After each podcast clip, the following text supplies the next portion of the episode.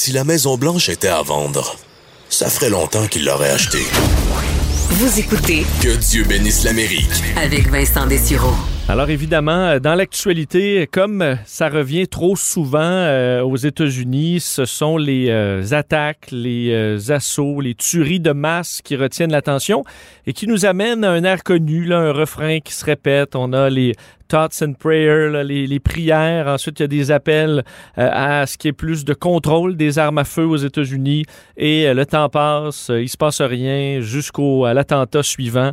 Des fois quelques mois, des fois quelques semaines, des fois quelques jours seulement aux États-Unis qui, séparent ces gestes violents. C'est ce qui est arrivé aux États-Unis. On a eu les événements d'Atlanta et quelques jours plus tard, lundi dernier, à Boulder, où Ahmad Al-Aliwi Alissa aurait euh, donc fait feu euh, sur 10 personnes, en fait tuant 10 personnes dans un supermarché, euh, ce qui a relancé une fois de plus aux États-Unis le débat sur euh, le contrôle des armes à feu et qui a amené Joe Biden à euh, réclamer au Congrès l'interdiction des armes d'assaut et disant qu'il allait euh, aller de l'avant et qu'il n'attendrait plus une minute avant euh, de pousser pour plus, de règlements relatifs aux armes à feu, qui est à faire des décrets permettent au président d'avancer des dossiers plus rapidement, évidemment sans qu'il y ait des votes euh, au Congrès qui sont, dans bien des cas, impossibles, même si euh, euh, les démocrates ont une très mince majorité.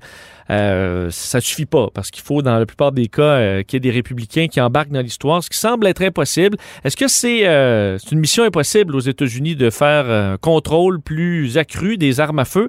Parce que les statistiques font toujours peur. Là. En date d'aujourd'hui, vous dire, aux États-Unis, les chiffres sont assez effrayants. En 2021, pas 2020, 2021, qui commence à peine, on est déjà à près de 10 000 morts reliés aux armes à feu. Enfin, on en a eu, je c'est un record en 2017, plus de 40 000. Donc, sur ces 9 766 morts, là, en date d'aujourd'hui, euh, c'est des suicides à- dans 5 544 cas. Le reste, là, ben, des meurtres, euh, des euh, décharges euh, accidentelles, de la légitime défense. Alors tout ça, c'est 4222 personnes qui sont mortes là-dedans, 65 enfants de 0 à 11 ans, des ados également, 241 entre 12 et 17 ans. Alors c'est des statistiques euh, qui font peur, évidemment, et qui nous semblent assez claires sur le fait que je pense que les États-Unis, c'est 4% de la population. Ils ont euh, 40% des armes à feu. Bref, peu importe comment on regarde ça, on voit que plus il y a d'armes aux États-Unis, ben plus euh, il y a des morts. Mais évidemment, ça semble être presque impossible de faire avancer des dossiers là-dessus aux États-Unis. Est-ce que dans le cas de Joe Biden, ça pourrait changer? Ou au contraire, ben, on va avoir des beaux souhaits aujourd'hui et cette semaine et ce sera oublié dans quelques jours. Pour en parler, le professeur au cégep de Trois-Rivières est associé à la chaire Raoul Dandurand en études stratégiques et diplomatiques, expert sur la question des armes à feu. Francis Langlois est en ligne. Monsieur Langlois, bonjour. Bonjour, Vincent. Euh, donc, c'est une introduction avec des chiffres que vous connaissez euh, assurément sur la, euh, la- l'état de la situation aux États-Unis. Je commence par la, la grande question. Est-ce que c'est une mission impossible de euh, contrôler davantage les armes à feu aux États-Unis d'un point de vue politique pour Joe Biden? non, c'est pas impossible parce qu'il y a de fortes majorités, une forte majorité des, Américains, même des propriétaires d'armes à feu, qui veulent un resserrement du contrôle des armes à feu.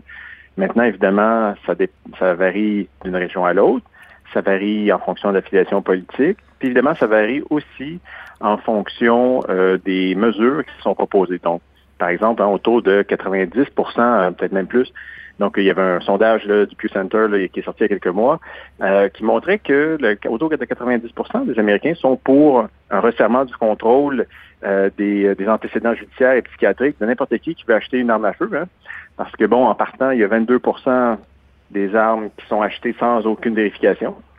Donc, c'est déjà le 20, donc c'est 22 c'est énorme. Et en plus, ben, les, vérifications, le système de contrôle n'est pas particulièrement efficace, n'est pas très bien appliqué. Donc, ce que les gens voudraient, c'est que justement, on puisse vérifier. Donc, l'homme dont vous parliez tout à l'heure, ben, lui s'est procuré des armes pas longtemps avant euh, son, son, son méfait, son, massacre.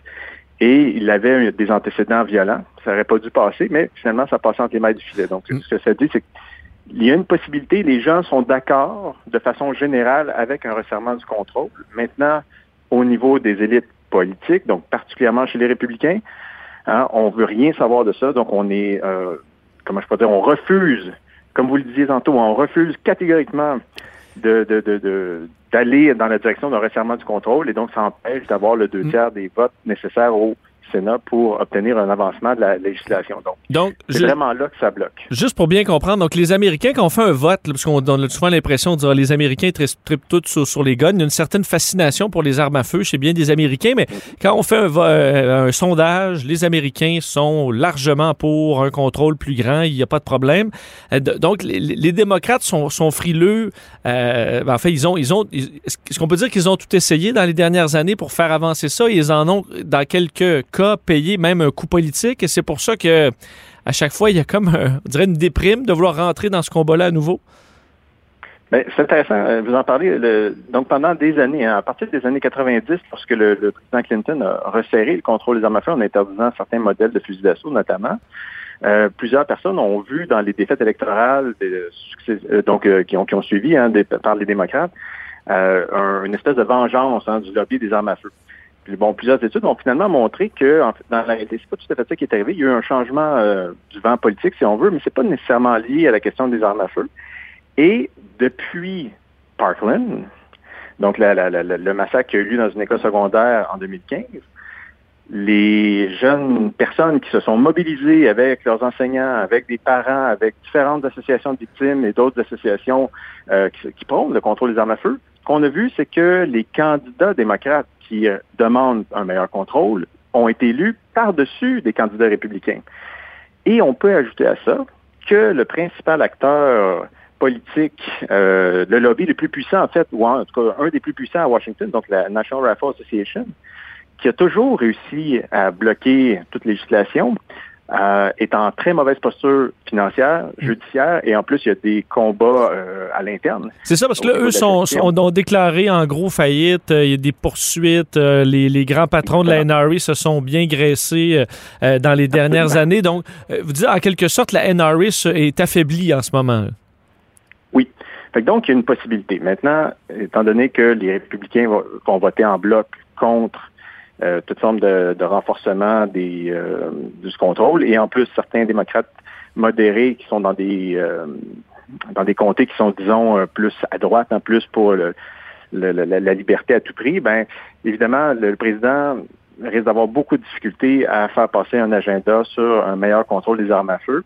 C'est la, la première chose. Et d'ailleurs, il en est tellement conscient que vous remarquerez que en campagne électorale, il disait qu'il allait signer immédiatement des, des, des, des, ordres exécutifs. Donc, c'est un petit privilège que le président peut faire. Il peut passer des petites règles et améliorer des lois sans passer devant le Congrès. Donc, il allait faire ça très rapidement pour resserrer le contrôle et il ne l'a pas fait depuis.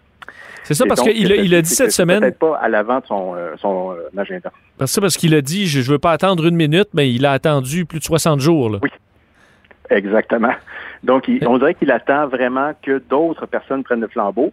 Je suis convaincu qu'il va rester derrière ces gens-là, qu'il va pousser, etc. Mais j'ai l'impression que dans la stratégie, disons, euh, de, communication de la Maison-Blanche en ce moment, on, sent que le président essaie d'être le plus discret possible pour éviter de polariser euh, les, questions qui, qui, se trouvent devant lui. Et donc, euh, évidemment, il reste un il va peut-être rester derrière pour la question des, armes à feu. ça se peut. Selon vous, qui connaissez bien le dossier, quel serait euh, le premier point, le, le, plus efficace à aborder en termes de réglementation? On voit, il y a des, un reportage, nous, cette semaine, chez nous, c'est la contrebande d'armes à feu, parce que les armes à feu sont très... Il y a beaucoup de contrôle au Canada, donc c'est davantage des, armes comme ça qui se font passer à la frontière.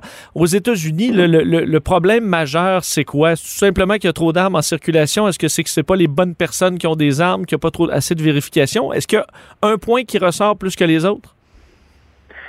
Bien, effectivement, pour commettre un crime euh, ou même un suicide, hein, c'est une question d'accessibilité et de disponibilité des armes qui fait la différence. Donc, plus il y en a, plus moins c'est cher. Donc, moins c'est cher, plus moins on, réfléchit si on est un criminel à les utiliser.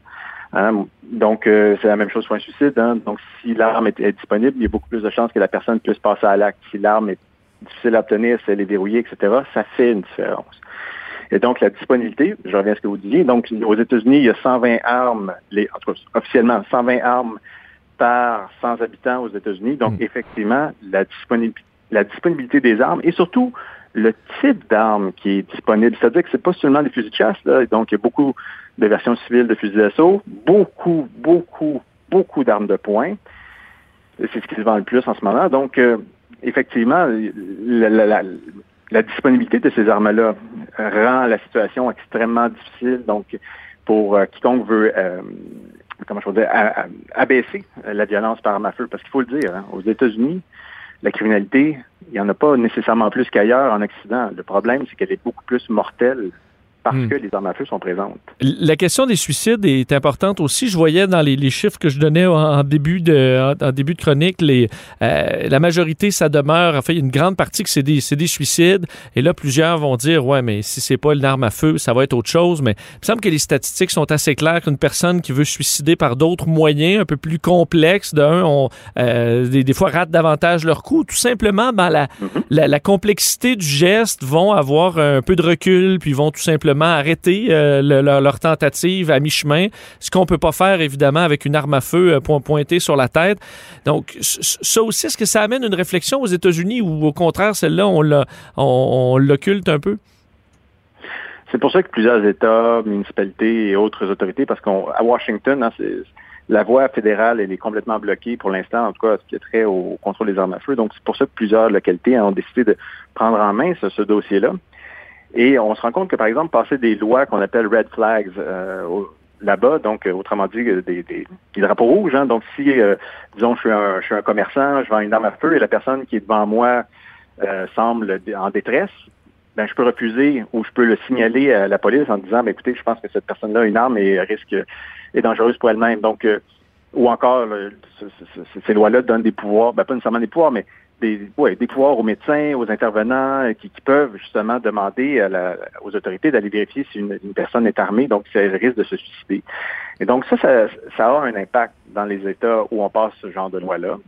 Et à cet égard-là, dans plusieurs études, on voit que si on retire les armes à feu de la circulation, il n'y a pas de, comment je de translation, si vous voulez, on ne va pas aller vers un autre un moyen de se suicider. Hein. C'est un peu la même chose que lorsqu'on met des, des, clôtures sur, un, sur le côté d'un pont qui est, qui est, souvent utilisé pour des suicides.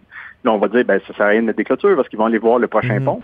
Mais c'est pas vrai. Donc, d'une façon générale, la personne va y aller sur un coup de tête, va se rendre sur le, pont, les clôtures sont là, va retourner chez elle. Et c'est la même chose avec les armes. Si les armes sont simplement verrouillées, mises dans un coffre-fort, déjà l'étape, hein, le, le, le premier blocage physique, ça peut être déjà assez pour limiter les suicides.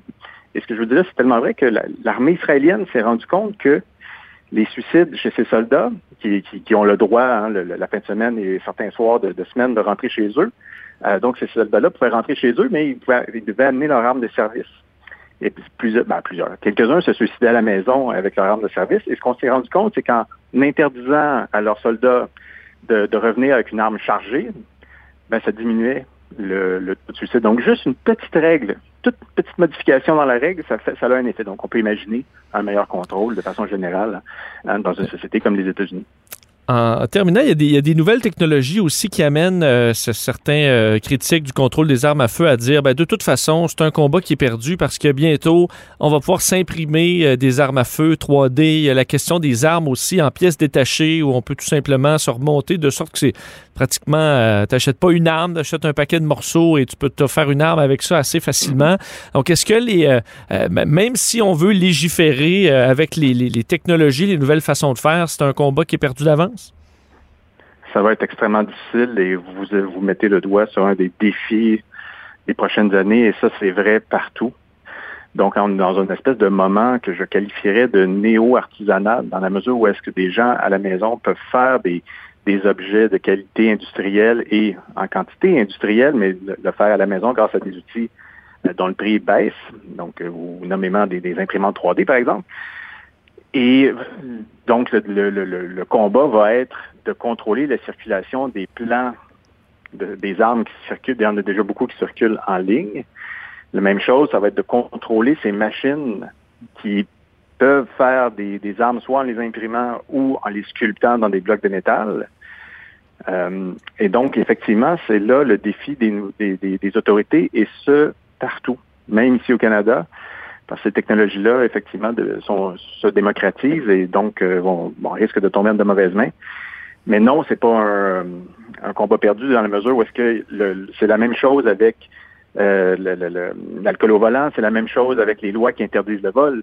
Donc, c'est pas parce qu'il y a des vols qu'il faut abolir toutes les lois qui interdisent de voler les choses. C'est la même. Puis pour ce qui est de l'alcool au volant, c'est pas parce qu'il y a des gens qui continuent à, boire et conduire qu'on doit abolir les lois. Vous comprenez qu'il faut mettre un, un plancher minimal de contrôle dans, sur ces objets-là pour juste parce qu'ils sont premièrement parce qu'ils sont faits pour tuer et deuxièmement parce que effectivement ils, sont euh, ils représentent une menace à la sécurité publique lorsqu'ils sont entre les mauvaises mains. il faut continuer à contrôler même si ça va être difficile.